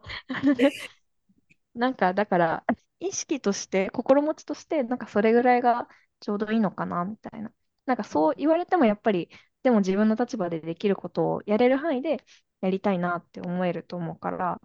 そうね、それぐらいの塩梅がいいんじゃないでしょうかっていう。うんそううんだね。そうそう。で、さっきの話にもつながるけど、やっぱり長期戦だから、あの、うん停戦で終わりになっていい運動ではないというか、この後、じゃあどうやって解決、解決、このね、抑圧をななくしていくんだっていうところへの動きって、もう何年かかるかわからない。この何週間の話じゃないから、うん、と、そうだよね。そう思うと、ここでグワーってもうなんかきついけど、そんな自分の気持ちは無視してやり続ける。っていうのもまあできなくはないけど、やっぱり持続可能、持続可能、うん。っていう言葉で片付けていいのかわからないけど、うん、そうだね。長期戦であるっていうことを見据えた上でできることをやっていくし、そういう感じでなんかこう求めていきたいというか、周りの友達に。っていうのはすごいうんうんうんうん思うところかうな。ん。確かにね、自爆してほしいわけじゃないからね。なんか 長らく一緒に考え続けたいというか、声上げ続けたいな、みたいなうんうんうんうん気持ちよね。そうじゃない。うん。ねえ、そうそう。はい、そうね。75年続いたことだからね。何年。いや、この先の未来を考えるのは、それこそ心が折れるけど、うんう。んそういう規模感の話？そうだよね。うんうん、この1ヶ月の話じゃないから。そうそうそう。っていうのは、すごくなんか、みんな大丈夫かって思う。なんかそこ1ヶ月しちゃダメだぞとはって、なんかすごい思いながら。うん。ね、今日一番主張したいことだよね。なんかその、75年ですよって。だしね、ユダヤの人の歴史を遡るともっと古いよね、みたいな。うんうんすごく古い人間らしいというか、な問題だなと、問題？問題で片付けていいのか問題はあったけど。うんうんうんそうそう、関心を持ってくれてありがとうだし、あ、やってる、やってた身からすると。で、なんか忘れないでほしいっていうのはすごいあって、一緒にやっていこう。なんかこう、それこそ洗いが増えたっていうような認識があるから、そこからこう、うんなんか、いかないとねっていう気持ちはあるかな。うんうんそれはね、なんかこんな、いやなんか前回のポッドキャストでもちょっと言ってたんだけど、なんかこう、今言ってくれて、その、洗いが増えた、仲間増えたみたいな、このね、なんか活動みたいなのが、なんかあんな抑圧の構造とか、虐殺のに関連してなかったらよかったねみたいな。あれのためじゃなかったらよかったねって、今ちょっと思った。うんなんかね、この、これがなかったら私も水木ちゃんに出会えてなかったし、話せてなかったし、今日お話ししてすごい、なんて素敵な人なんだってすごいなっていて、だし、お話もすごいおもし、なんか面白いっていうの難しい、難しい話題だから面白いっていうのはあれなんだけど、なんかでも、これのためじゃなかったらもっとよかったのになって思ったかな。ここからつながる、つながりということで。そうやね。ということで。そう いうこと。ね。そうだね。なんか、この間、あの、大学院の授業で、まあ、授業が始まる前のチェックインみたいなのを話してたときに、やっぱりこう、な、何かしたいけど、どうしたらいいかわからないみたいな、こううん話を、誰か、他の生徒とかがしてた中で、やっぱソリダリティ、連携が大事だよね、みたいなことを、こう先生とか、他の生徒とかが言っていて、うん。なんか、まあ、その、あ、アダイが増えるとか、なんかそれ、そのものがこう解決に直接的につながるわけではないけども、自分事じゃないからって言って、目をそらしてしまわない、なんかこう、自分がどうすればいいかわからないみたいな戸惑いを抱えつつも連携していくっていう姿勢を持ち続けていくっていうことがすごく大事なのかなっていうのを思いました。そうだね。みんなが嫌だって言ったら、それが大きかったら嫌だってなるもんね。うん。なんかそう、一人、わーわーわーわーって言っちゃあれだけど、すごく強い言葉で言っているよりも、みんながなんとなく嫌だよねっていうか、うこれん違うよねみたいなことが広がるっていう。そうだよね。なんかちょっと前回のエピソードにもね、つながるけど、うんそういうそうんなか、いね。や、それっておかしくないっていう声を大きくしていくというか。うんうんうんうん。ね、まず違和感を感じられるところからみたいなうんうんことだったし、やっぱりね、やっぱり連携して一緒にやっていくみたいな、成功体験にならなくても、なんかその成功体験に向かって一緒に活動する人がいればいるほど、こう、気持ち的に豊かになるみたいなうんうんことはやっぱりすごいなって思うし、やっぱり一人でやってると、なんかこう、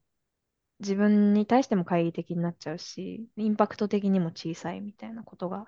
あるから、うん。ね、なんか身近にいる人と気軽にアクティビズムというか、なんか違和感を共有して言葉にしていくみたいな活動は続けていきたいよね。うんうんうんうんですね。そうだね。そうだね。だから私は特に中東問題みたいなところだけど、なんかこう、そこに深く、そこはまあ専門だからうわーってあるけうど、ん。いろんなところに多分アンテナをもっと張って、でもやっぱ専門以外はさ、アンテナの位置が低くなるじゃん。そうだね。うん。うんまあう低いなりに張りながら、あそこはちょっと変だなって思ったらちょっと調べて、こう、連携を示すとか、共感するっていうのをいろんなところでやっていきたいなって思うし、そうそう、なんかそれはライフロングアクティビズムっていうか、終わる確かに。問題も終わっていかないからさ。まあ終わっては生まれていくし。なんかそういうことを、そういう規模感で引き受けるみたいなきっかけが、になったらいろんな人がそういうきっかけをこの、この期間でなったらいいなっていうのはすごくかな。うん。うんそこまで、そなんていうか、こう、違うところにも向かっていく。うんうん引き受けていきましょう。ね、マジ。そうだね。責任。なんか、そう、みんなが常に終えるものじゃないけど、なんか一回引き受けて、なんかライフロング、なんだろう、なんだ、なんていうんだっけ、そういうのって、ライフワーク的にうんうん。自分の周りとかで起きていることに興味関心を持って、で、なんかこう余裕とか元気とか仲間がいたら、なんかこう活動をしてみるみたいな風にしていけばいいんじゃないの？ってそうだね。思うなね。まあ、ただ、確かに本当に停戦っていう、今のこの目に見、目に見える虐殺は止めなきゃいけないっていうのは本当にそう。だから、そこに向けてうん行動にかけるっていうのは、すごく有益だと思うので、はい。し機会と元気と時間があればぁ。行くなど、私もちょっと来週はしてみようかなと思って。おー、なるほど。え、来週は、来週、まだちょっとでもこのポッドキャストが出るの来週じゃない気がする。あ、先にそれだけうんインスタで上げちゃったらいいかもね。声かけて。うんうん。あなんかあ、ね、確かに。反対がいろんなことをしていて、うん。どこ、多分あのツイッター、私はツイッターやってないけど、ツイッターでなんか、パレスチナデモとかって入れる出てくると思うし、うん。それうん見ていくっていうのも大事。なんかこう、さっきすごいデモに関してなんかこう、よっかんとか言っちゃったけど、うん行ってすごく元気をもらうことも絶対にある。てか、そういうそう時だね。うん。うん同じことに対して問題意識を持って何かしたいと思ってる子、なまあ、仲間と出会えるじゃないけど。うんうんうんっていうのも、そういう機会だなと思っていこうと思っていますので、なんかこう一人でやっていてつら辛くなる時って多分大体がいつもそうだと思うんだけど、そういうことをうんる人とつながる機会としてでも捉えるっていうのもいいかなと思うので、うんぜひどこかのデモ会場で会いましょう。いいね。なんかすごいエネルギー的にもなんかあのすごいエンディングっぽくなってきて、あのエンディングテーマにすごい 滑らかに接続できそう。最高。そうですね。うんまあ、じゃあ、あれかな？なんか、せっかくなので、何か、こう、私たちにできることだったり、まあ、デモの情報なのか、信頼できるメディアなのか、何かシェアできるものがあれば、あのこのエピソードの概要文のところに載せられたらなと思います。はい、ありがとうございます。ありがとうございます。いや、みずき、今日は忙しい中、突然のお願いにもかかわらず時間作ってくれてありがとう。ありがとうに呼んでいただいてありがとうございます。また、あの、別の機会でもぜひ、集まれたら。おもうん中東面白いとこだから、そういう話とかも。ね あなんかーね、レバノン国のの話普通え。に。うん。ね、あ、いいね。中東バックパックの話聞きたい。ぱり暴力、今のね、抑圧とか暴力の話が先行しちゃうけど、超面白い人たちたくさんいるとこだから、そういうところの話いけたらいいなと思ってます。ぜひ、はいその機会に使えたいですね。ね、いいね。じゃあ、そんな感じで、今日もありがとうございました。ありがとうございました。